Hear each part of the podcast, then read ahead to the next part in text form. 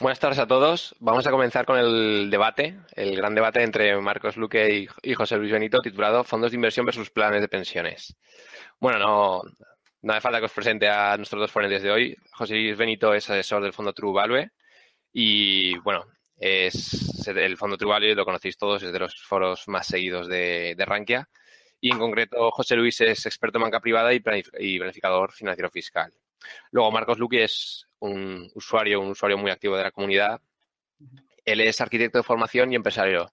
Y bueno, desde 2013 está, es usuario de Rankia y está interesado en todo lo relacionado con fondos de inversión y sobre todo tiene una visión muy contraria de los planes de pensiones. Eh, entonces ya, sin más, empezamos. Hemos convenido que empezará Marcos Luques poniendo su, su forma de ver los planes. Luego eh, José Luis comentará la suya y luego tenemos un debate hasta acabar el webinar. Entonces ya, sin más, Marcos, cuando quieras. Hola Dani, hola José Luis. Yo voy a hola, eh, voy a explicar en mi presentación por qué yo invierto en planes de pensiones, en un plan de pensiones, y por qué considero que una persona normal, una persona que se parezca a mí, por lo menos debería tener la duda de si invertir en un plan de pensiones por sus ventajas. La principal ventaja que yo le veo a un plan de pensiones es que con un mismo esfuerzo invertimos más.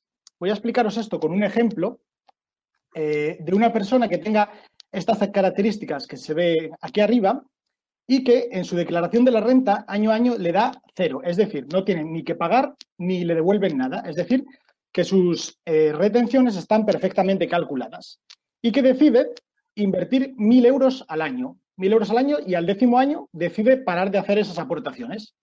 Pues muy bien, si esta persona se decide por un fondo de inversión, a lo largo de 10 años habrá ahorrado, habrá invertido 10.000 euros.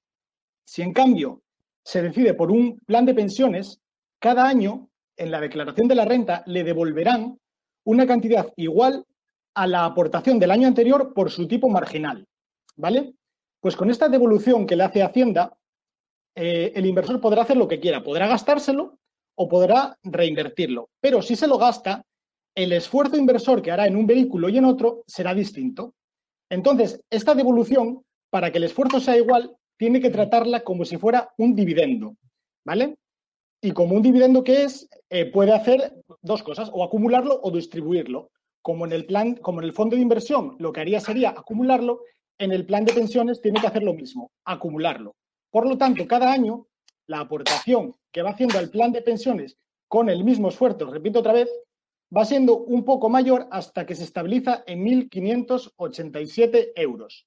A lo largo de, del tiempo, pues esta persona con el mismo esfuerzo hará una, una aportación de 15.870 euros al plan de pensiones o de 10.000 euros al fondo de inversión con el mismo esfuerzo.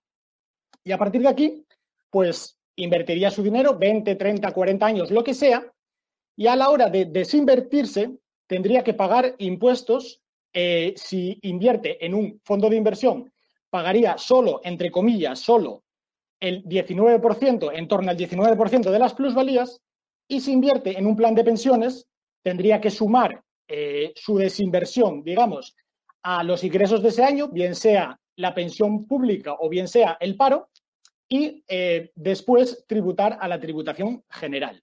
¿Vale?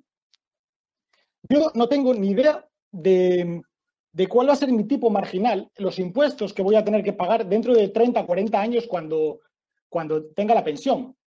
Pero lo que sí que puedo calcular es qué tipo marginal del impuesto general podré pagar al rescatar mi plan de pensiones para que lo que perciba sea igual a si hubiese invertido en un fondo de inversión. Este tipo marginal dependerá de, de unas variables que yo no puedo conocer. Perdona, una sí, una sí la conozco. El tipo marginal que podré permitirme pagar ha de ser igual. Al, puede ser como mucho igual al marginal en activo, que este sí lo conozco, es lo que voy a pagar este año 2017. En el ejemplo anterior, por ejemplo, el 37%, más una serie de palabras desconocidas porque dependen de la rentabilidad y del tipo del ahorro de dentro de 40 años que vete tú a saber cuánto es lo importante es que si, el si en el rescate, si a la hora del rescate del plan de pensiones pagamos un tipo marginal inferior o igual o incluso un poco superior por efecto de este sumando al, eh, al actual, al 37% que puse en este ejemplo, habrá merecido la pena invertir en un plan. Si en cambio el tipo marginal es muy superior al actual, por ejemplo 45%, 50%, en ese caso habría merecido la pena haber invertido en un fondo. Entonces, lo más importante de esta diapositiva, acertar en la decisión plan de pensiones, fondo de inversión, depende principalmente de nuestra situación personal, no de las inversiones. También depende un poco de las desinversiones, de las inversiones, perdón. Pero lo más importante va a ser nuestra situación personal, es decir, si tenemos trabajo hasta los 65 años, si tenemos salud, si, en nuestro sector nos va bien, los sueldos cada vez son más altos o más bajos, pues de eso va, va a ser de lo principal de lo que dependa. Entonces, ahora vamos a ver en qué situaciones habremos acertado invirtiendo en un plan de pensiones. Solo voy hablar de las más claras, de las situaciones más claras. ¿Cuándo funciona mejor un plan que un fondo de inversión? Si, por ejemplo, llegamos a la jubilación y la pensión es menos que nuestro ingreso actual, que es el principal motivo por el que solemos invertir en planes de pensiones, en ese caso funciona mucho mejor un fondo que un plan. Un plan que un fondo, perdón. Si en los próximos años tenemos una bajada de sueldo, es decir, empezamos a cotizar para una pensión menor, porque nuestro sueldo es menor, entonces, la aportación de 2017 está muy bien hecha y va a ser muy rentable dentro de un plan de pensiones. Si tenemos la base de cotización mínima y en cambio no ganamos por el mínimo, no, cotizamos por el mínimo, o sea, perdona, cotizamos por el mínimo pero no ganamos el mínimo, es decir, esto solo le pasa a los autónomos, los autónomos están prácticamente obligados, desde mi punto de vista, a invertir en un plan de pensiones. Y por último, pero quizá lo más importante, en caso de que nos quedemos al paro de larga duración, tengamos una enfermedad grave o dejemos de trabajar voluntariamente, léase, alcanzamos la independencia financiera, en este caso funciona muy, muy bien un plan de pensiones. Luego desarrollaré este caso. Si vemos, el mínimo común múltiplo de todas las situaciones donde funciona muy bien un plan de pensiones, funciona mejor que el fondo, es que nos va mal en la vida. Siempre que nos vaya mal en la vida, ganaremos poco dinero y tendremos pocos impuestos.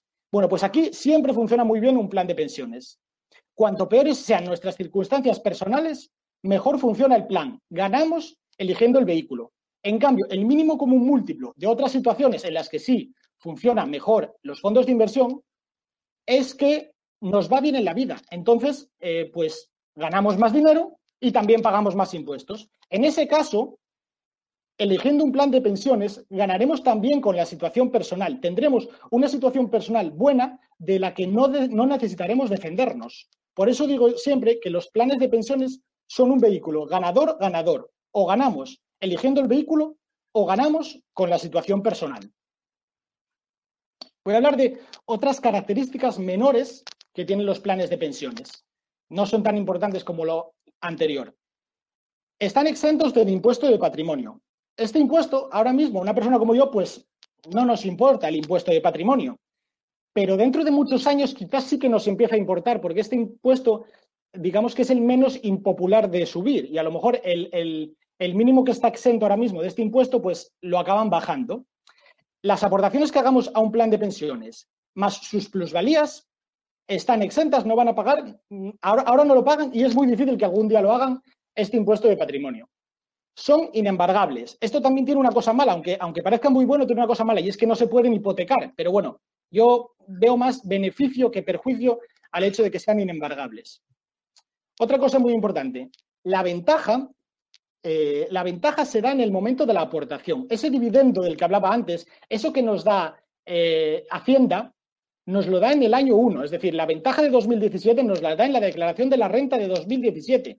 Por lo tanto, si hubiese cambios legislativos, si estos no son retroactivos, y es difícil que haya cambios legislativos retroactivos, es difícil que algún día nos quiten esa ventaja que nos dan en el año de hoy, o sea, en el día de hoy. Podrán subir los impuestos si quieren, subir los impuestos, el impuesto general, pero lo normal es que si suben los impuestos, suban todos los impuestos y no solo el que nos perjudica a nosotros por haber invertido en un plan de pensiones. Es decir, lo normal es que también suban el del ahorro, dicho de otra forma. Eh, voy a hablar, estamos acostumbrados a hablar de los supuestos de liquidez. Yo voy a hablar de los supuestos de iliquidez. Los planes de pensiones no los podemos rescatar si no pasaron 10 años, si no nos quedamos al paro, nosotros o un familiar cercano no tiene una enfermedad grave o no estamos en riesgo de desahucio. Es decir, si no necesitamos realmente una renta, no los podemos rescatar. Papá Estado nos obliga a no romper la hucha si no lo necesitamos realmente. Yo reconozco que los fondos de inversión, para mi caso personal, para mí, eh, sí que le doy valor a la liquidez que tienen los fondos de inversión. Pero pensando en un familiar cercano, por ejemplo, al que quiero y al que le deseo lo mejor, yo estoy encantado de que ese familiar cercano mío no tenga esa liquidez y no pueda romper la hucha en cualquier momento y, gastarse todo su dinero en un capricho o en una inversión distinta a, la inversión del plan de pensiones. Yo estoy encantado de esta liquidez con, la mayoría de, de, la gente cercana a mí, por decirlo de alguna manera. Si a pesar de todo nos decidimos a romper la hucha, los impuestos que pagamos harán la opción del plan de pensiones muy desfavorable. Por lo tanto, si alguien está pensando que en algún momento de su vida puede romper la hucha y gastárselo todo, los planes de pensiones no están hechos para él. Perderá dinero haciendo, invirtiendo en un plan de pensiones. Y por último, la comisión de mercado de los productos value de gran capitalización es menor en los planes, 1,50 contra 1,75. Ahora voy a hablar de un escenario en concreto. Un parado eh, de larga duración de 55 años y con pesimismo, que tiene pesimismo sobre su reinserción laboral y decide que puede vivir con 10.000 euros al año, que por otra parte, una persona que se ve muy vulnerable, pues yo creo que, que está bien poder vivir con este dinero. ¿Cuánto tiempo podrá vivir con cada, con cada inversión? Pues bien, imaginemos que la persona del ejemplo anterior invirtió 10.000 euros en un fondo, consiguió multiplicar su dinero por cuatro y se ve con 40.000 euros. Este dinero podrá rescatarlo prácticamente todo, reembolsarlo, pagando muy pocos impuestos. Eh, prácticamente podrá vivir cuatro años de su inversión. ¿Vale? Si en cambio, en vez de utilizar un fondo de inversión, hubiese utilizado un plan de pensiones, estos 15.873 euros los habría convertido en 63.491, que podría ir rescatando 10.000 euros a 10.000 euros, como solo tendría un pagador, eh, no tendría retenciones y no tendría la obligación de hacer la declaración de la renta, los rescataría todos sin pagar ningún impuesto. Como vemos, la diferencia entre el tiempo que vive con un vehículo y el que vive con otro es un 63% más, solo cambiando el vehículo es un 63% más en los planes de pensiones. Esto es una barbaridad, porque no tiene que exponerse a más riesgo ni, nada, es simplemente cambiando el vehículo en la situación más vulnerable en la que se puede ver una persona, paradio de larga duración y con pesimismo sobre su realización laboral, sus ahorros, su inversión, eh, le valen un 63% más. Mi consejo para quien se quiera defender de esta situación es, primero, que, que invierta en un plan de pensiones y, por otra parte, que invierta más de mil euros al año, porque con mil euros al año solo le va a dar para seis años de vivir de sus ahorros. Y por último, voy a hablar de, eh, voy a hablar de una cosa. Mucha gente tiene miedo a invertir en un plan de pensiones porque si invierte en un fondo de inversión, que es la alternativa, eh, las plusvalías que genere su vehículo de inversión solo van a tributar por un 19%, solo entre muchas comillas, ¿vale? Y en cambio, si invierten en un plan de pensiones, van a tributar a un tipo mayor, que, eh, es el tipo, de, tipo del impuesto general, que, que, sobre todo si tenemos una pensión alta y sobre todo si hacemos un rescate grande, ese tipo puede ser mucho mayor, del, incluso hasta el 40-48%. Vale. Yo, yo, desde luego, no tengo miedo a esto, no tengo miedo a, a que las, las, plusvalías tributen a un tipo mayor, y, voy a explicaros por qué considero que vosotros tampoco tenéis que tener este miedo. Detrás de esa afirmación, yo creo que hay un error. El error no, es de cálculo, es un error de, que la pregunta que nos hacemos es equivocada. Lo que nos tenemos que preguntar no es cuántos impuestos pagamos por nuestras inversiones, sino cuánto perjudica pagar los impuestos, en este caso el impuesto general, a nuestras inversiones. Voy a explicarlo con un ejemplo que se va a entender mejor. Voy a empezar por los, por los fondos de inversión. Y para comprobar cuánto nos perjudica pagar los impuestos, voy a, comparar, a comparar un inversor honrado en fondos con un defraudador. El defraudador, vamos a imaginar un defraudador que este año, da igual lo que gane, quiere invertir un euro. Como no paga impuestos ni al principio ni al final, invierte ese euro íntegramente. Y que en 30 o 40 años lo consiga multiplicar por 8. Al final de ese periodo tendría 8 euros fácil. En cambio, un inversor honrado en fondos, por ese último euro que gana, tendría que pagar un tipo marginal, que en este caso yo voy a poner el 30%. Entonces, este inversor, con ese euro, primero, paga, de ese euro paga 30 céntimos de impuestos y invierte 70 céntimos. Si en 30 o 40 años lo consigue multiplicar por 8, tendría 5,60 euros, de los que tendría que pagar el impuesto del ahorro, en este caso 93 céntimos. ¿Vale? Entonces, el patrimonio neto final de este inversor honrado sería 4,67. La diferencia entre los 4,67 del inversor honrado y los 8 euros del defraudador se debe a lo que le perjudicó al inversor honrado pagar impuestos. ¿Y qué impuestos son estos? Pues es el impuesto general, lo que le perjudicó pagar el impuesto general y lo que le perjudicó pagar el impuesto del ahorro. Lo que le perjudicó el impuesto del ahorro, del ahorro lo sabemos, 93 céntimos, porque lo pagó en el momento de la desinversión. Entonces, ¿cuánto le perjudicó al inversor en fondos honrado pagar el impuesto general? 2 euros, A pesar de que este inversor pagó 30 céntimos de impuestos, lo que le perjudicó pagar los impuestos fue 2 euros, y no 30 céntimos. Esto quiere decir que las plusvalías que, generó su inversión fueron perjudicadas por el tipo marginal en activo igual que, eh, que la parte que aportó.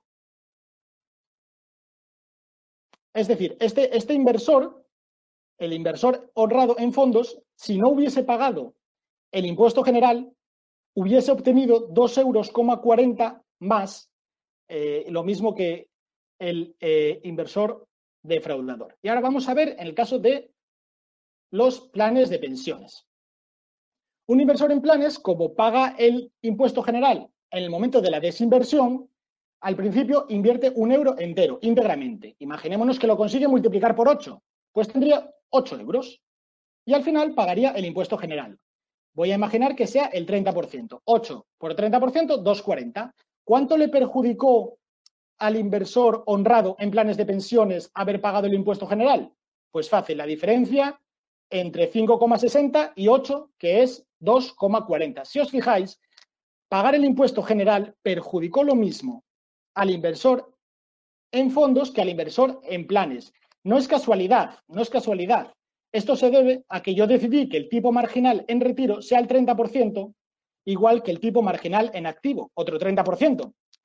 Eh, esto no tiene por qué ser así. De hecho, lo normal es que en retiro nuestro tipo marginal sea menor o incluso que nos quedemos al paro y nuestro tipo marginal sea cero.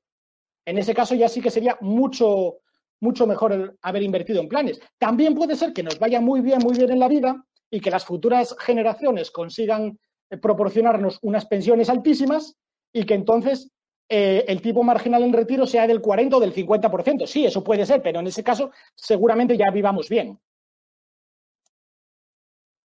Eh, la conclusión de esto es que las plusvalías de los fondos y de los planes se ven perjudicadas lo mismo por el impuesto general pagado, aunque en el caso de los fondos sea invisible. Nosotros pensamos que estamos pagando el 30%, pero lo que nos está perjudicando es 2,40 euros. Y además, y además, las plusvalías de los fondos tributan al impuesto del ahorro que no tributan las de los planes. Estos 93 céntimos no nos los quitan si invertimos en un plan de pensiones.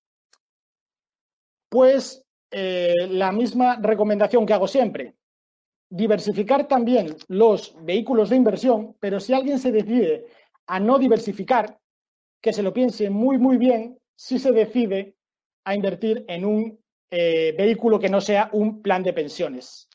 Pues muchas gracias y, José Luis, si quieres, ahora nos puedes explicar tú por qué no debemos invertir en planes de pensiones.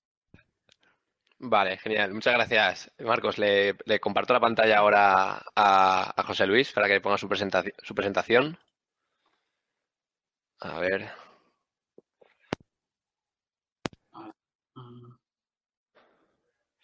Ahí estamos. Perfecto, ya la vemos. Sí, cuando quieras. Muy bien, buenas tardes a todos. Muchísimas gracias, Arranquias. Es, es, un, orgullo que hayan contado conmigo para, este debate. Gracias a Marcos también por su exposición, aunque no estemos de todo de acuerdo. Y bueno, eh, soy José Luis Benito, asesor de, de.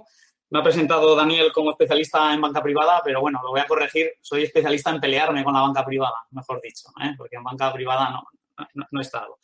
Bien, eh, ahí os he dejado mi, mi mail para que cualquier duda que salga a partir, aunque que no se quede resuelta en el debate, pues podéis escribirme. Yo voy a entregar todos los documentos que utilice hoy, incluso un simulador que he hecho a, a Rankia, pues si lo quiere colgar o lo quiere entregar o lo quiere compartir.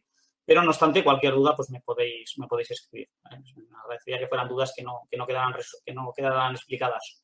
¿Vale? Bien, eh, un poco el debate, pues mm, viendo pues, la típica publicidad, pues mm, yo lo que planteo es que mucha gente utilizando eh, eh, el viejo lema, pues lo utilizan al revés y dicen que sí, que los planes de pensiones son para, pan para hoy y pan para mañana, ¿no? Y yo, pues lo que os planteo es que quizás sea lo de siempre, ¿no? Que pan para hoy y hambre para mañana. Primero,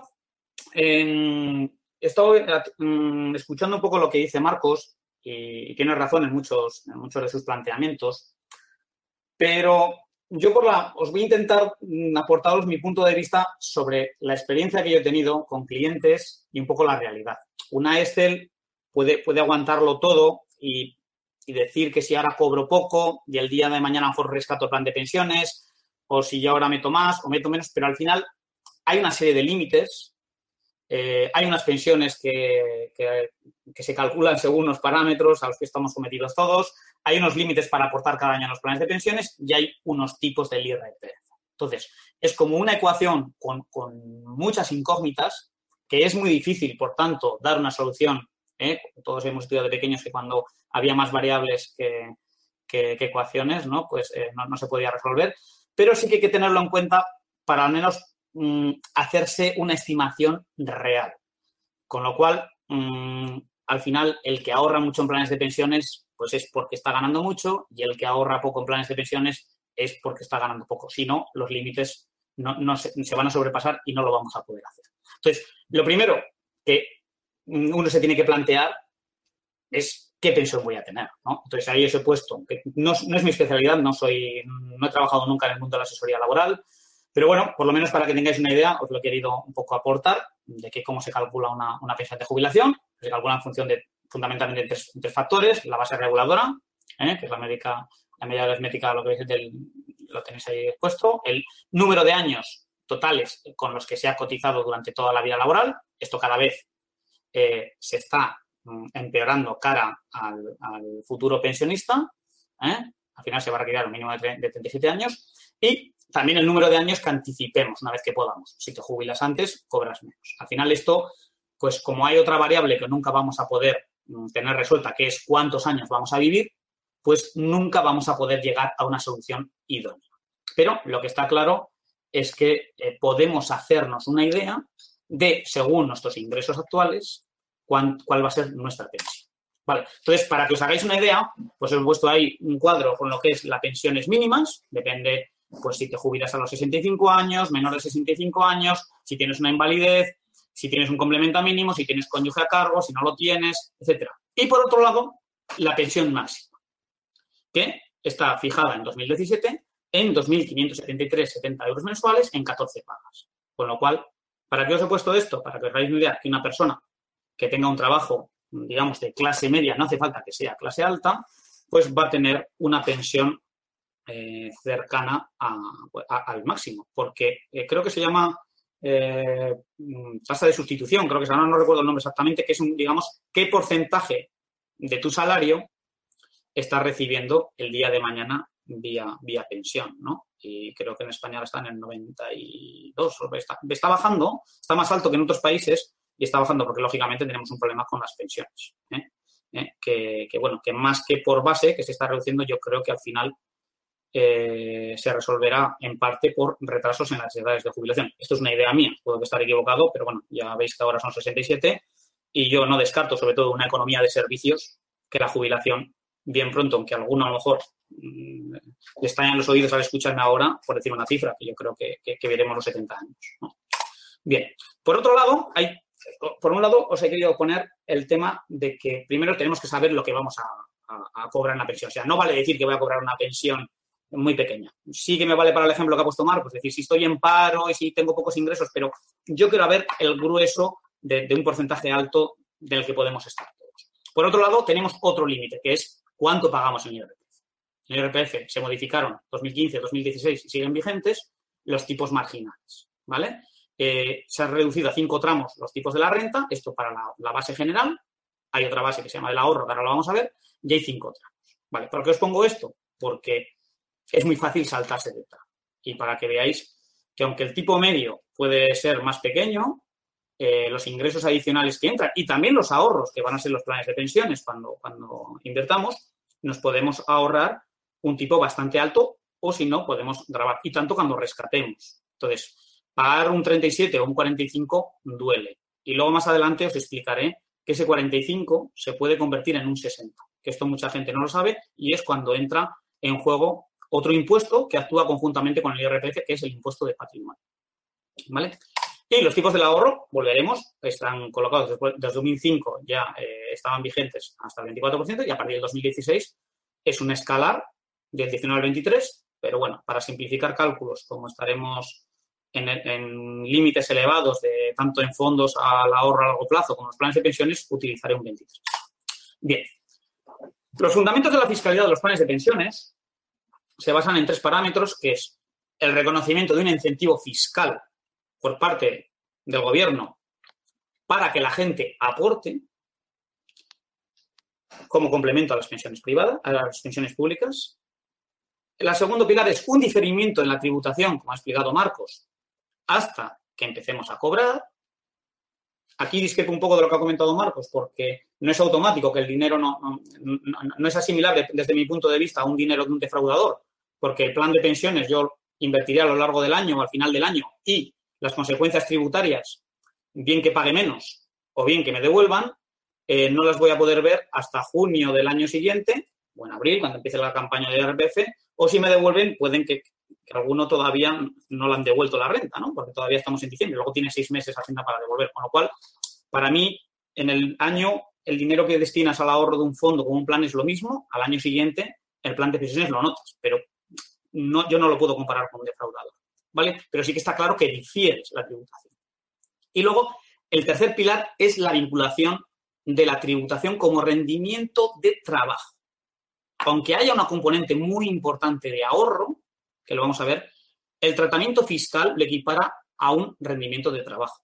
Y esto tiene el inconveniente a nosotros como contribuyentes de que vamos a la escala general, que puede ir hasta el 45 o 60%, como os explicaré, mientras que el tema del ahorro va al 23. ¿Vale? Bien, ahora empezamos un poco más en materia y os voy a dar las dos claves fundamentales de, por las que yo estoy en contra de los planes de pensiones. Una es, eh, aunque luego tiene su trascendencia numérica, pero para mí ya es casi filosófica. Es tributar por, como rendimiento de trabajo, por tanto, al tipo marginal que hemos visto antes, cuantías de las que nunca se han beneficiado de ninguna reducción. ¿Esto qué quiere decir? Es que yo aporto todos los años a los planes de pensiones y si lo he hecho bien, he cogido un buen plan de pensión, me, he adquirido un buen valor final, toda revalorización jamás, jamás se ha beneficiado de ninguna reducción. Y en cambio tiene que tributar como un rendimiento de trabajo.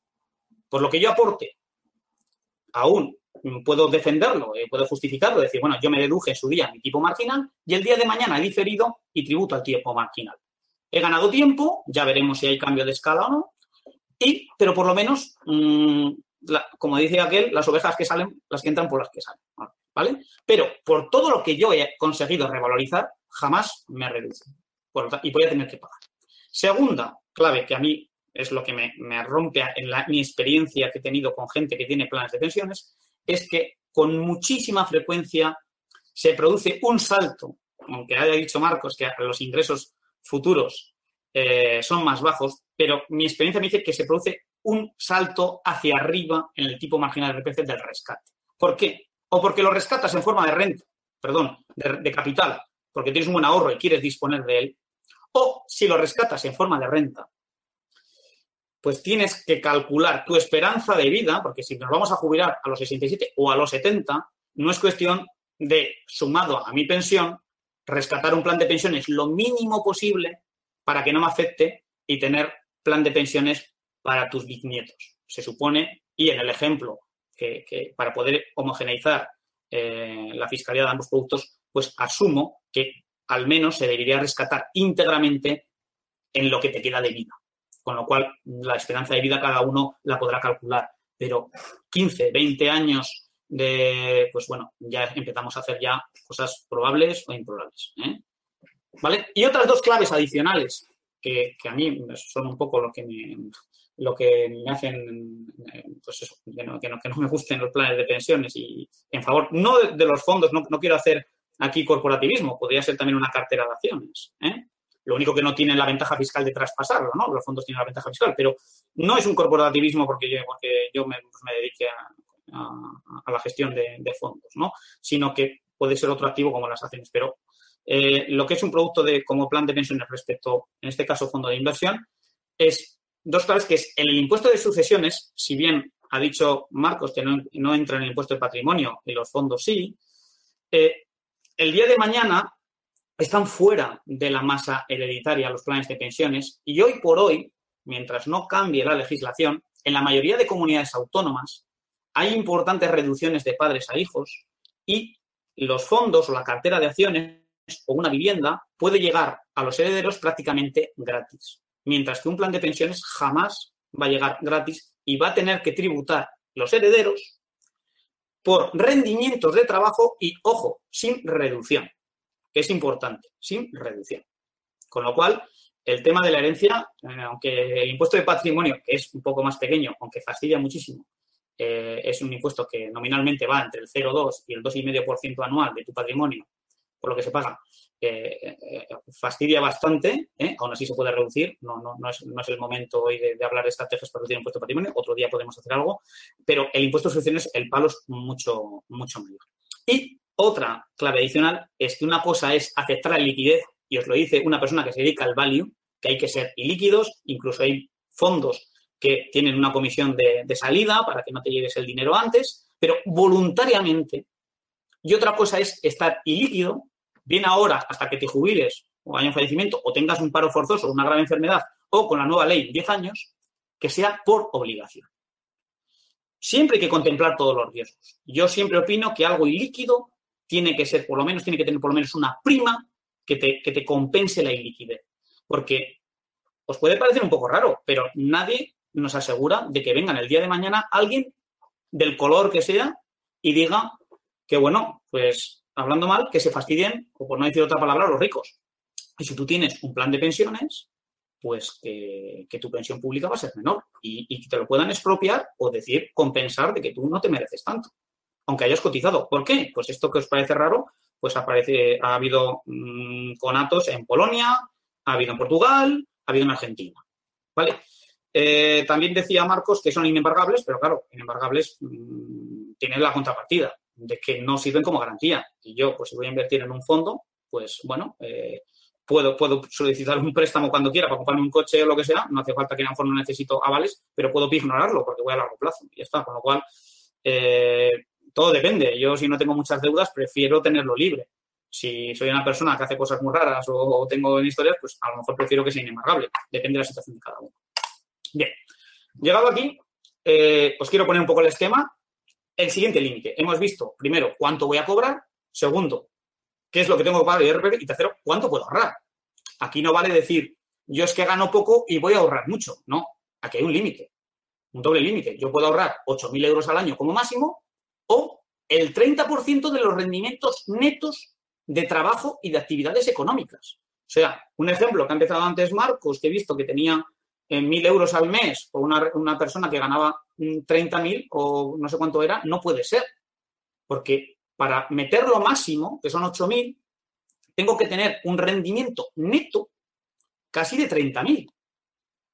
Casi, que son, son 9.000, o sea, 28.000 y pico. Y eso bruto equivale, pues a lo mejor a 35 o 36.000 euros para un salario, con lo cual, para una persona ahorre lo máximo, ya está en una renta media alta, con lo que significa que el día de mañana su pensión va a ser alta. O sea, que, hay que tenerlo todo. Luego al final os voy a poner un resumen para que os hagáis las preguntas y sigáis el proceso. ¿Vale? Y con otros matices. Hay gente que vive de las rentas y les han hecho planes de pensiones. Hoy en día, por eso decía que, Daniel me ha presentado como la banca privada, yo estoy en contra de, muchas veces de las actividades que hace mucha gente de bancarios, ¿no? Entonces, mm, te meten un plan de pensiones y, no te lo puedes reducir y el día siguiente, cuando lo rescates el día de mañana, vas a tener que tributar. Entonces, si no tienes ingresos, no puedes. Hay otras cosas hay que, hay ventajas. Yo no voy a ser aquí, no voy a demoler, eh, voy a, tirar el muro de los planes de pensiones e incluso os voy a decir casos en los que yo me lo plantearía. ¿eh? Hay otros matices porque puedes eh, aportar a favor del cónyuge, que no tenga rentas o tenga menos de 8.000, 2.500 euros anuales, e incluso el tema de minusválidos. Hay una importante ventaja. Aquí os voy a poner un poco los límites. Esto, más que por que debatir hoy, es para que lo tengáis y, tenéis una guía. En la, digamos, en, el territorio nacional se puede invertir 8.000 o 30% de rendimiento de trabajo, ¿vale? Y están las oportunidades de, los cónyuges de 2.500, 8.000. En Navarra es, lo acaban de bajar por segunda vez consecutiva, porque hay un gobierno pues, que toma determinadas medidas, yo creo que en este caso un poco populistas, y los planes de pensiones, antes lo hablaba con Marcos, se ven como un producto para ricos. Y entonces, que se fastidien los ricos, es la, típica frase. Y entonces, ¿qué han hecho? Bajarlo. Lo han bajado a 3.500, 6.000 para menores de 50 años, el 30%, igual que en el territorio nacional, para actividades económicas suben al 50%. Y al cónyuge un poquito menos. Y en el País Vasco, que es el único territorio en el que están muchísimo mejor tratados, y aquí os he de reconocer que el otro día a una persona le aconsejé que invirtiera en un plan de pensiones, o sea, soy capaz de ir contra mis mismos principios, soy un poco groucho más, estos son mis principios y si no le gustan, tengo otros, ¿no? Ahí se puede meter hasta 12.000 entre lo que te hace el promotor y lo que tú puedes hacer.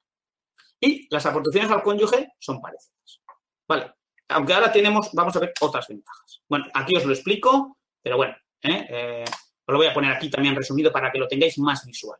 Al cónyuge se pueden invertir 2.500. Pensar que esto es un chollo, porque te estás deduciendo tú y el cónyuge no tiene rentas y el día de mañana sí que no tiene rentas va a, tributar muy bajo porque va a tener una pensión muy baja. ¿Vale? Ahí es una pequeñita venta. El tema de los minusválidos discapacitados también.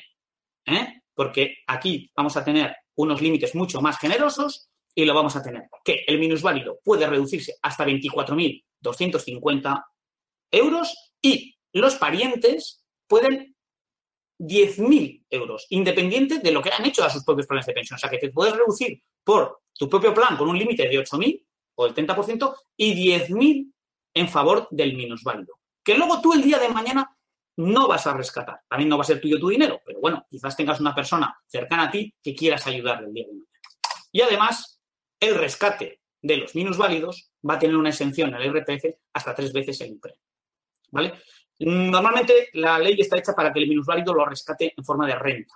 Hay algunos casos que puede ser en capital y tiene una reducción del 50% pero eh, anteriores, eh, hasta el 2006. Pero lo normal es que lo hagan en forma de renta y es lo que se incentiva. Con lo cual, el tratamiento de un inválido va a estar muy bien considerado. Bien. Y luego, el otro caso por el que ya quiero acabar es el tema de los deportistas profesionales. Los deportistas profesionales tienen unos límites parecidos a los, a los minusválidos, pueden eh, ahorrar hasta 24.250 euros al año y pueden compatibilizarlo con el plan general. ¿Vale? y luego lo pueden rescatar después de, retirarse profesionalmente al año siguiente. Con lo cual, eh, la iliquidez es menor. Bien. Importante, el tema de la reducción. El principal chollo, por decirlo de alguna manera eh, un poco vulgar, es que cuando rescatabas en forma de capital tenías una reducción del 40%, que esto se lo cargaron en 2016. Pero hay un régimen transitorio. ¿Vale? Pero hay unos términos que es un poquito complicados, depende de cuándo te jubilaras, cuándo lo rescates. Yo también os lo he eh, adjuntado aquí para ver si te has jubilado antes del 2011, lo tenéis abajo resumido. Si te jubilas antes del 2010, para reducirte tienes que rescatar antes del 18. 2011 hasta el 19, así posteriormente hasta el 2015, que lo hagas dos años después de que te jubiles. O sea, es un poquito trabalenguas, pero os lo pongo aquí porque explicarlo hoy va a ser muy complicado, pero a lo que voy es que esta posibilidad ya no existe. Y era uno de los principales incentivos que había, reducirte el 40%. Salvo en territorios forales, ¿eh? que ahora os vamos a seguir. Aquí os lo tengo explicado, ¿eh? os lo tengo explicado para que lo podáis ver. Quiero ir un poquito rápido porque quiero entrar un poquito en una simulación. Bien, eh, importante, se pueden rescatar y con la nueva ley va a ser para todos los planes, con la nueva reforma del gobierno, a partir de los 10 años. ¿Vale? Lo que pasa que a los que hasta ahora la norma que había que era a partir del 2025, de 2025 y no se podían los anteriores, ahora se va a poder todo. Se rebajan las comisiones, ¿vale? Estaba en un y medio, ahora va a pasar de 1,25 de media. Pero no va a ser todo en general, sino que va a haber tres tramos. Los de renta fija baja del 1,5 al 0,85, la renta fija se rebaja al 1,3 y la renta variable y fondos garantizados al 1,5. Esto de que sean más baratos que los fondos tampoco es verdad, porque tradicionalmente ha habido muchísimos planes de renta fija que eran más caros que los correspondientes fondos de renta fija, porque los fondos de renta fija suelen tener unas comisiones más bajas que los de renta variable. Un, plan de pensiones de renta variable en general sí que es más barato que un plan de, pensiones, de, perdón, que un fondo de, renta variable, pero los, los de renta fija no. Y el grueso importante de los planes de pensiones de este país están productos de renta fija o mixta. Quería hacer un inciso que se me olvidó hacer al principio, de que la cultura financiera en este país yo creo que, va en aumento gracias a, plataformas como Rankia, gracias a comentarios como los vuestros, cada día estáis todos más formados, todos estamos cada día un poquito más formados, cada día intentamos nosotros aportar nuestro granito de arena, pero de los fondos yo creo que ya, ya estamos evolucionando, ya la gente sabe qué fondo tiene, eh, qué diferente es un fondo de renta fija un fondo de renta variable. Al final sabe, todavía hay gente que va al periódico, a la expansión, al economista y ve qué, fondos son los que mejor lo han hecho y esos son los que compran. Y, pero la mayoría ya empieza a saber que el fondo no es que lo haga bien o mal, sino su cartera, lo que haciendo mal o lo, lo hace bien. Pero con los planes de pensiones todavía creo que quedan años luz. Los planes de pensiones, vamos, esta semana pero esta semana, estáis viendo ahora cómo todo el mundo hace publicidad esta semana y va al banco y hace un plan de pensiones. Pero no le preguntes al, al 80 o al 90% de la gente qué tiene. No, él tiene un plan de pensiones y ya está. O sea, todavía falta otra cultura más para ver qué es lo que tiene. Ni sabe lo que le cuesta, ni sabe lo que hay. Con lo cual, ahí sí que se deja guiar tranquilamente del, banquero privado o, comercial que le toca. ¿Vale? Pero bueno, aquí os pongo el nuevo, trámite, el, el nuevo tramo de comisiones. Bien, en territorios forales, lo que os he dicho, hay oportunidad. Todavía se mantiene la reducción del 40%. ¿eh?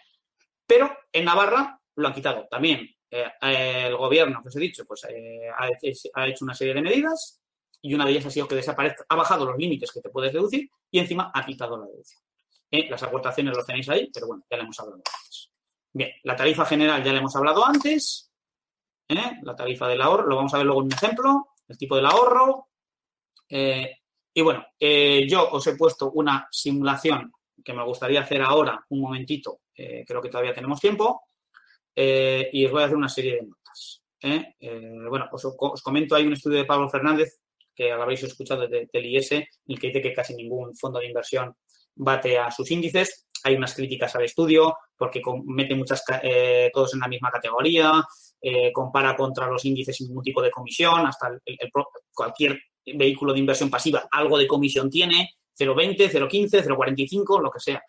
Pero sí que es verdad que se ha hecho el estudio y ningún fondo de inversión solo dice que 27 lo baten al IBEX y un 18 de 132 al bono del Estado, los de renta fija, un 2,84 solamente. En los planes de pensiones, el roto todavía es mayor, porque solo dos lo consiguen bater y uno consigue bater.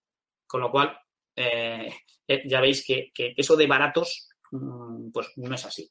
Eh, vamos a ver si puedo salir un poquito aquí de la presentación. Os quería, y luego os iba a dar dos, pinceladas. Quería compartiros. Yo tengo aquí un simulador. ¿eh? Lo quiero ver rápidamente. De que eh, esto es comparar la fiscalidad de un plan de pensiones. Os lo entregaré, si no lo entregarán ya, el que. yo me pongo, por ejemplo, 25 años, hago una aportación. Aquí podéis poner lo que queráis, 8.000 por lo máximo. Aquí tengo el ahorro fiscal que me supone al tipo de gravamen marginal, ¿vale? Eh, y al final calculo como si fuera una aportación real efectiva, que no es en el mismo año, porque el ahorro es un año después, como os he dicho antes. Yo eh, hago una comparación de que una TIR, vamos a pensar un 7, nosotros queremos llegar a doble dígito, pero vamos a ser más conservadores un 7. supongo que los dos productos consiguen la misma TIR. Mm, ya es mucho suponer, ¿eh? porque podéis hacer tanto el, estudio de Pablo Ranz o como cualquier estudio de que mm, no es así. Pero bueno, vamos a suponerlo por ahí. Aquí es un poco la complejidad un poco financiera. Os he dejado las fórmulas indicadas dentro de la fórmula para que lo veáis. Aquí lo que hago es el valor final de una renta de, 8.000, de 25 años, de 8.000 cada, eh, cada año que aporto al tipo de interés del 7% pospagable y consigo que al final 8.000 son 505. En el fondo es lo mismo. Y el ahorro fiscal que consigo, que son los 2.960, es el valor final de una renta durante 24 años, porque es un año después, ¿eh? y le sumo la del último año sin actualizar. Es matemática financiera, ¿eh? pero creo que está bien. Y al final consigo 175. Total, que ahorrando en planes de pensiones consigo 681 contra 505. Y en los planes de pensiones he metido 200.000, esto es para calcular la plusvalía fiscal, en los fondos 200.000, y en el ahorro, porque luego voy a tener que tributar por la diferencia del ahorro, digamos que he metido eh, 74.000, que son el ahorro, 2.960 por 25. ¿Vale? He supuesto también, para ponerme en el peor caso posible en contra de los fondos, que lo que yo ahorro lo invierto en un fondo para que no sea grabado penosamente por los planes de pensiones. Porque yo lo tenía todo que lo reinvertía en planes de pensiones y un alumno de, los cursos en los que doy me dijo, José Luis, ¿no sería mejor que lo que te ahorras lo invirtieras aparte? Digo, pues sí, tienes razón. Entonces modifiqué. Entonces, al final, la cantidad a declarar en el plan de pensiones es todo, lo que yo tengo al final, y lo del ahorro que he invertido en un fondo es la diferencia entre los 175 menos los 74 que he puesto. ¿Vale? Y en el plan de en el fondo es 505 menos 200, está todo indicado en fórmulas 305. Y ahora viene cuando la mata, ¿vale? ¿Cuánto voy a tributar? Pues por el plan de pensiones a mi tipo marginal, ¿eh? que os he puesto ahí eh, perdón, he puesto 37, como 37. Pues si tengo el mismo tipo, voy a tributar esto. Si me voy al 45, voy a tributar esto. Y si me voy al 60, tributo esto. ¿Por qué el 60? Ahora os lo voy a explicar. Mientras que en el fondo voy a tributar siempre lo mismo. 305 por 23%, que es el tipo del ahorro. ¿vale? Y la parte que he ahorrado gracias al, esfuerzo de los planes de pensiones, que, al ahorro fiscal que he tenido al año siguiente, pues pagaré siempre lo mismo, que es el 23% de 101, 23. Total, ¿cuál es la cantidad neta que me voy a llevar? Son la suma de 505 menos lo que pague, 187 en el caso del 37, más 175 eh, menos 23. Al final me da 470.000 si mi tipo de gravamen es el 37 frente a 435, que son 505 menos 70, si invierto en fondos. Con lo cual, aquí digo, mira, aquí ganamos más en los fondos de pensiones si consigo mantener mi mismo tipo. ¿Vale? Pero si ya tengo un salto, que es muy probable, porque esta persona que ahorra 8.000 euros, para ahorrar 8.000 euros al año, una persona no puede ganar 12.000 ni 20.000. Puede ahorrar el 20%, el 25%, el 30% de sus disponibilidades eh, limpias, líquidas, con lo cual tiene, va a tener, tiene un salario alto y va a tener una renta, una pensión alta.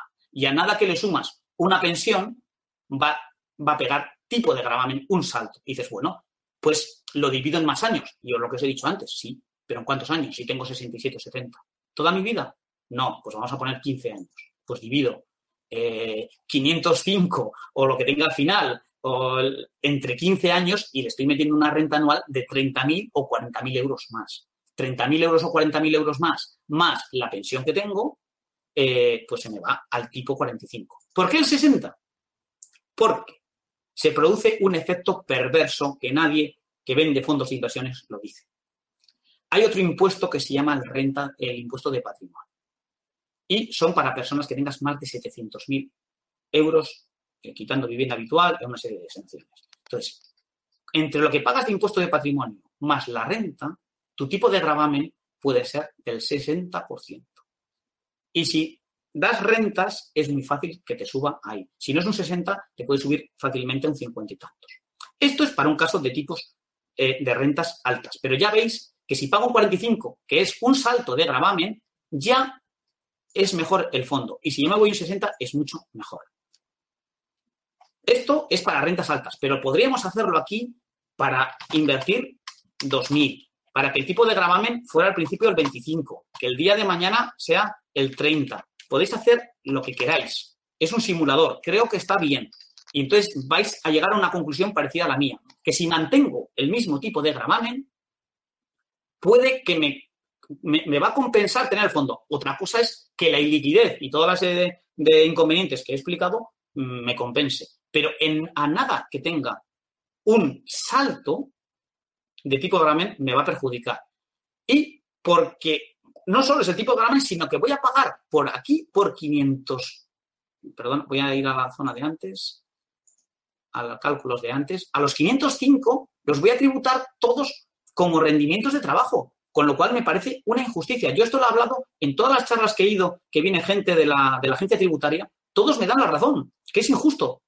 Mi propuesta, y espero que alguien del gobierno, de la agencia tributaria, si me puede oír, aparte de que hablemos aquí cosas en contra de ellos, mi propuesta es que los planes de pensiones se deberían rescatar con dos tributaciones. La parte que tú has metido, los 8.000 euros en lo que se te hayan convertido, los 8.000 por 25 años, por 20, por 30, eso sí puede tributar por renta de trabajo. Pero la parte de revalorización debería tributar como renta del ahorro, porque es ahorro, no es renta de trabajo. ¿Vale? Bien, este ejemplo lo podemos aclarar luego en el debate, lo que queráis. Yo para ir acabando ya, eh, mm, eh, perdón, un segundo, eh, ya tengo dos diapositivas nada más.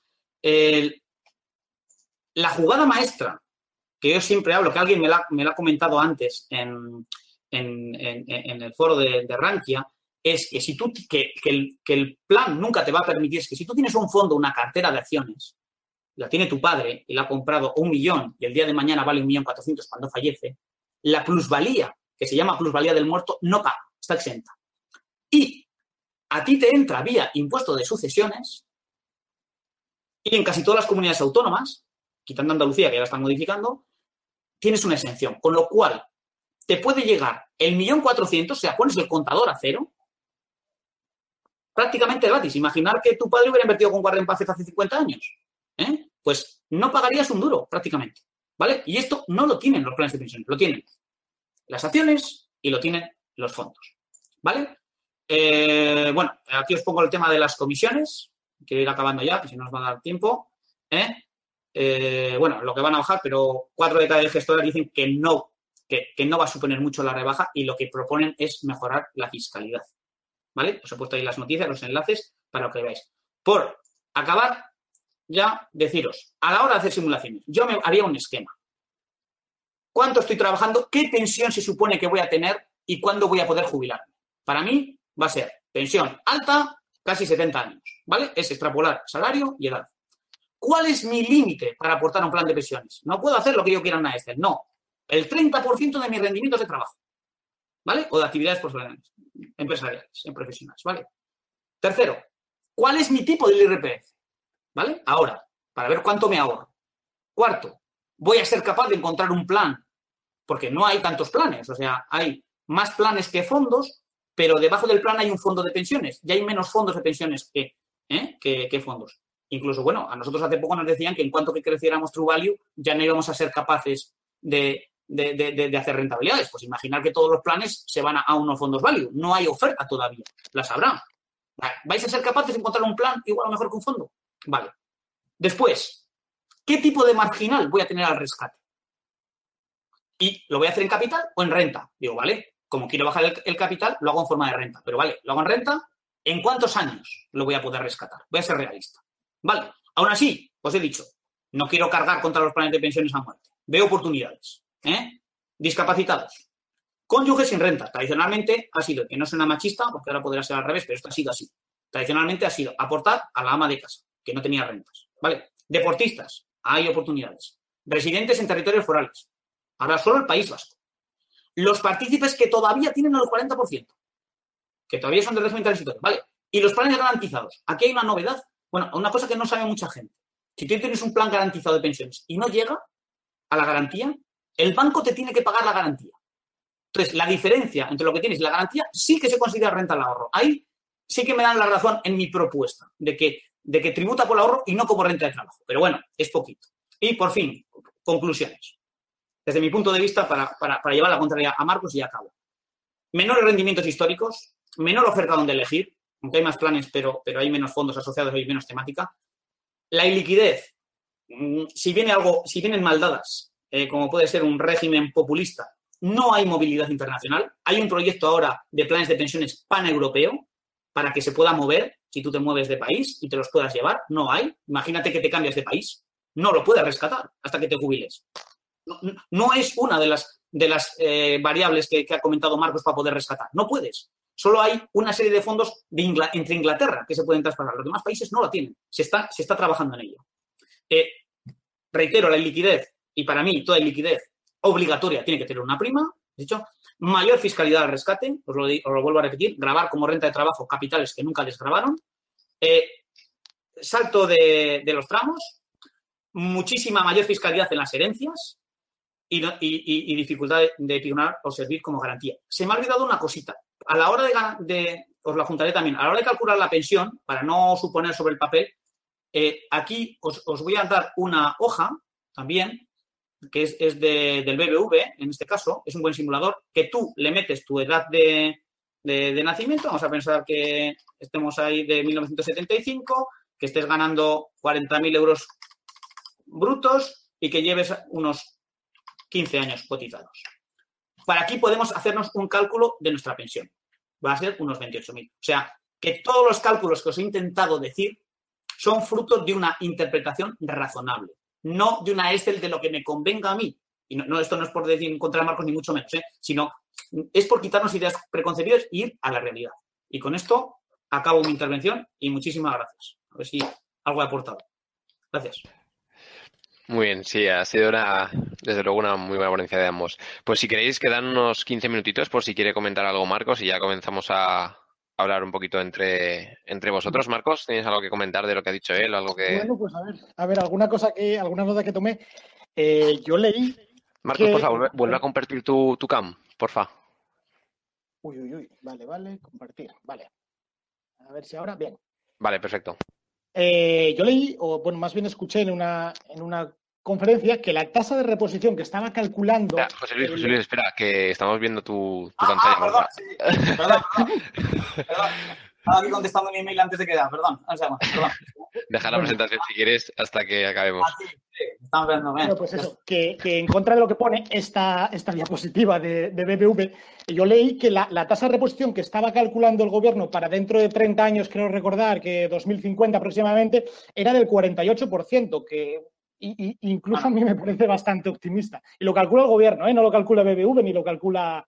Ni lo calcula a día de hoy no es. ¿eh? A día de hoy no, no, no, estamos así, pero bueno. ¿eh? No, no, no, a día de hoy no, pero dentro de 30 años, con la natalidad, calculando todas estas cosas, a mí me parece incluso optimista el 48%. Pero bueno, vamos a imaginar que sea del 60%, ya me parece bastante.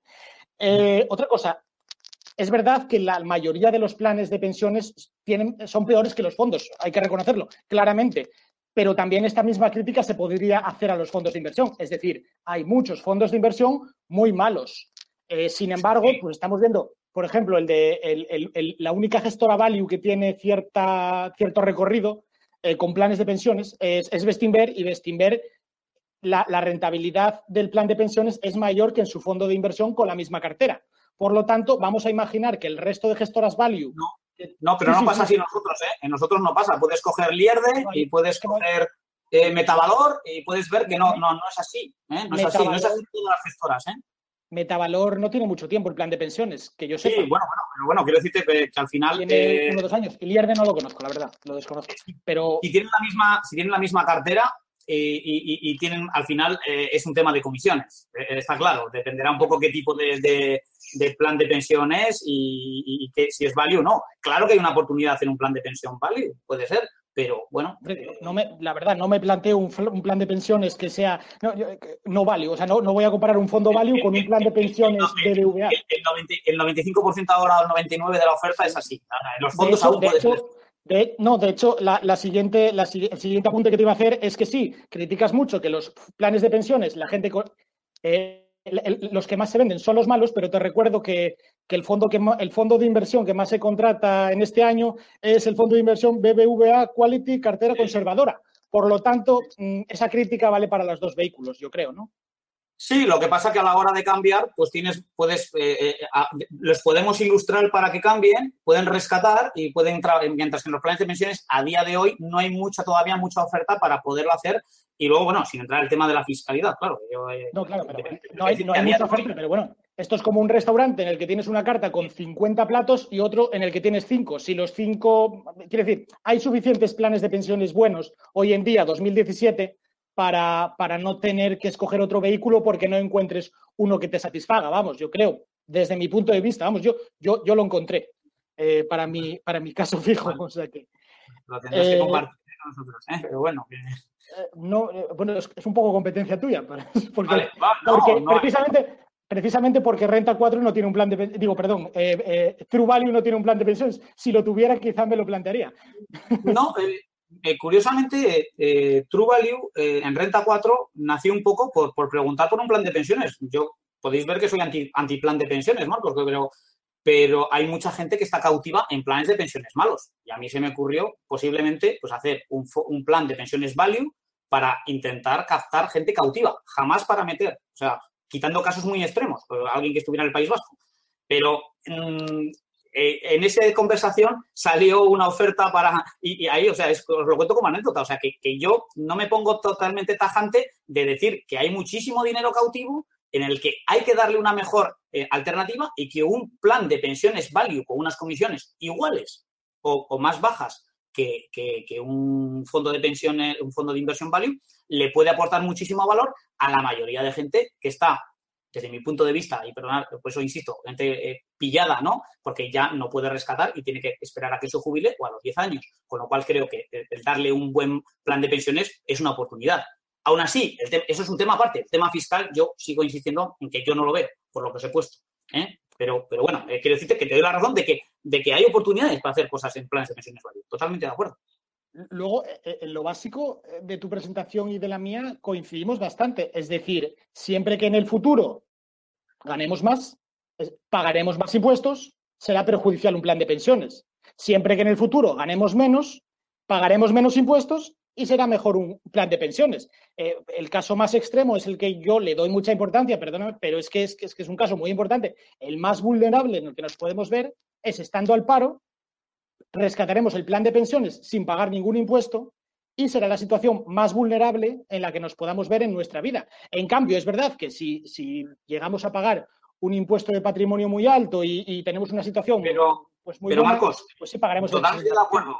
Sobre la hoja de cálculo, el, el, rescatar cuando estás en paro y encima se te acaba la prestación será la mejor opción. Pero real es frecuente o real quedarse en paro y no volver a trabajar durante todos los años que vas a rescatar el plan. Es, mucho más real? Es mucho más real. Esa situación que la de que alguien que ahora tenga un tipo marginal del 37% que estás calculando acabe pagando el 60% porque tiene mucho patrimonio y porque tiene que pagar impuestos de patrimonio. Eso sí que es difícil. del, 60 no, pero es muy fácil que te pases al 45, a un tramo. Yo del 60 lo he puesto como caso extremo, te lo he puesto al final. Pero, pero que, bueno. pegues un salto, que pegues un salto de escala de gravamen es muy probable, muy probable. Porque vives mejor. Porque, rescatarlo, y además te digo, la única forma de garantizarte, de garantizarte que no vas a pagar más o menos es eh, eh, periodificar lo máximo que puedas en forma de renta. Te, hablo porque tengo un caso que lo he hecho un poco así. Tengo un agente mm, jubilados de autónomos, que ahí sí que te da un poquito más de juego, porque la jubilación de los autónomos, ese sí que es un caso que se puede estudiar, porque la pensión del autónomo, hablando mal, es una mierda. ¿eh? Entonces. Porque cotizan muy poco, cotizamos muy poco. Eh, sí, por eso, estás pagando poco, pero sí que te puedes, sí que puedes ahorrar más porque tu límite te lo dicen tus ingresos, no lo que tú pagas. O sea, un autónomo que gane 200.000 euros y pague el mínimo, aún puede aportar hasta 8.000.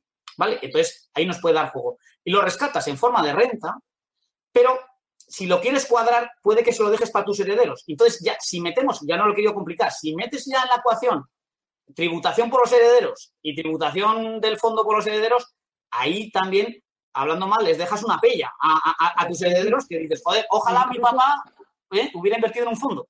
¿eh? Rizando el rizo, rizando el rizo, Incluso en el caso de una herencia, que es lo que más beneficia, y en eso estamos de acuerdo, al caso de los fondos de inversión, incluso rizando el rizo, si tu heredero vive con un nivel de vida igual o inferior al que tú tienes ahora, a pesar de la plusvalía del muerto, a pesar de reiniciar eh, los precios de compra en el caso del fondo de inversión, incluso en ese caso, yo creo que merecería la pena el plan de pensiones si él vive peor que tú. Es decir, si tú ahora mismo pagas el 40% de tipo marginal y tu hijo vive peor, por ejemplo, un 30% de tipo marginal y lo va rescatando poco a poco, llegando a ese 30% de tipo marginal, a mí me salen las cuentas que incluso en ese caso eh, es mejor el caso del plan de pensiones. Es verdad que si tu hijo es un directivo y paga el 50% de impuestos, pues oye, sí, va a perder, va a perder dinero. En ese caso, a ver, lo, normal, como siempre, siempre caso, lo normal, Marcos, es que la gente cuando se mueren sus padres esté entre la 40 y la 60, ¿sabes? De, su etapa de vida. Lo normal, la frecuencia.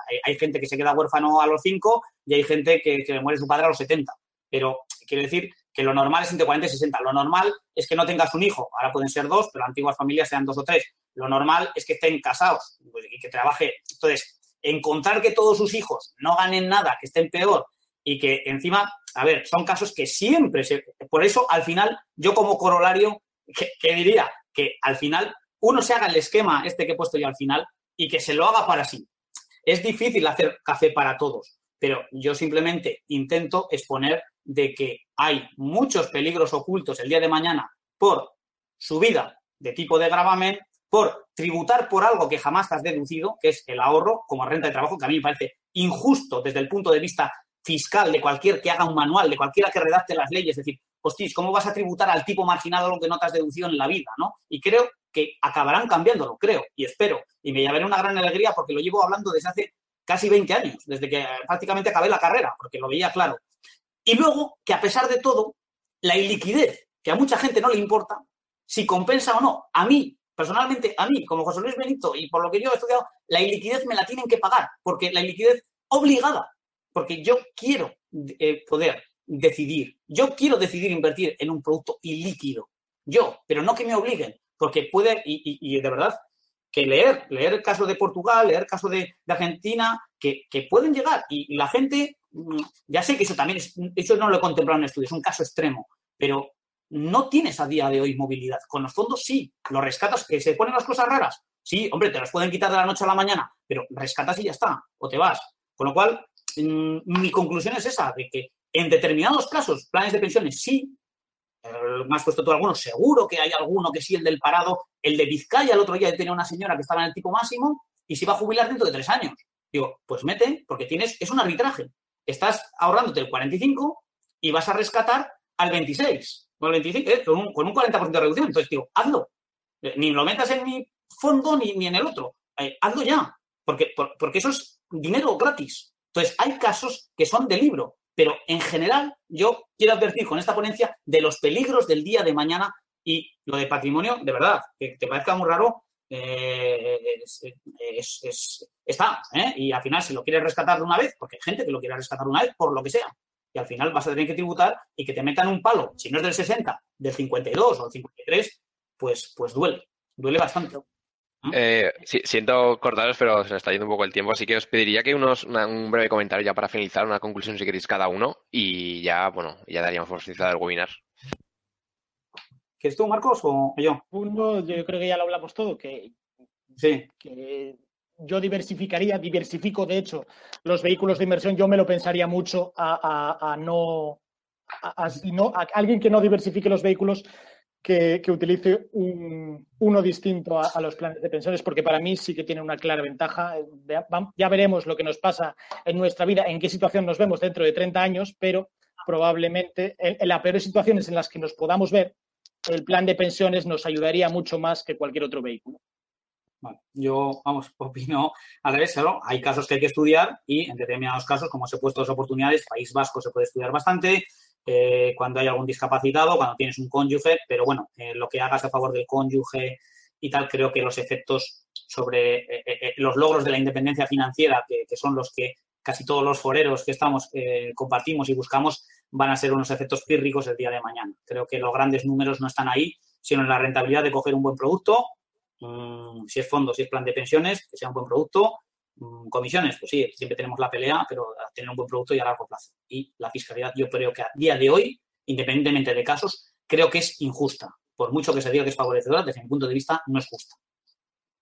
Vale, pues, daros, daros, las gracias a los dos. Eh, recordaros a los asistentes que, la, que esto se está grabando y que eso os enviará al correo la ponencia. También haremos un artículo un poco resumiendo esto.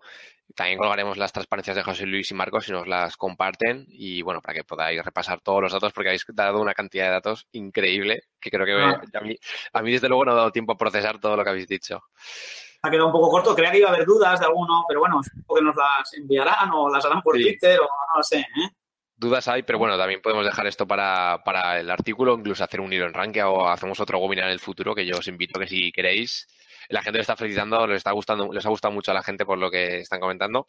Y nada, daros las gracias a todos los asistentes y a José Luis y Marcos por el webinar. Gracias a vosotros, Y gracias, Marcos, ¿eh? Y José Luis, por supuesto. Nos veremos por el foro y seguiremos debatiendo sobre el tema. Hasta la próxima. Saludos.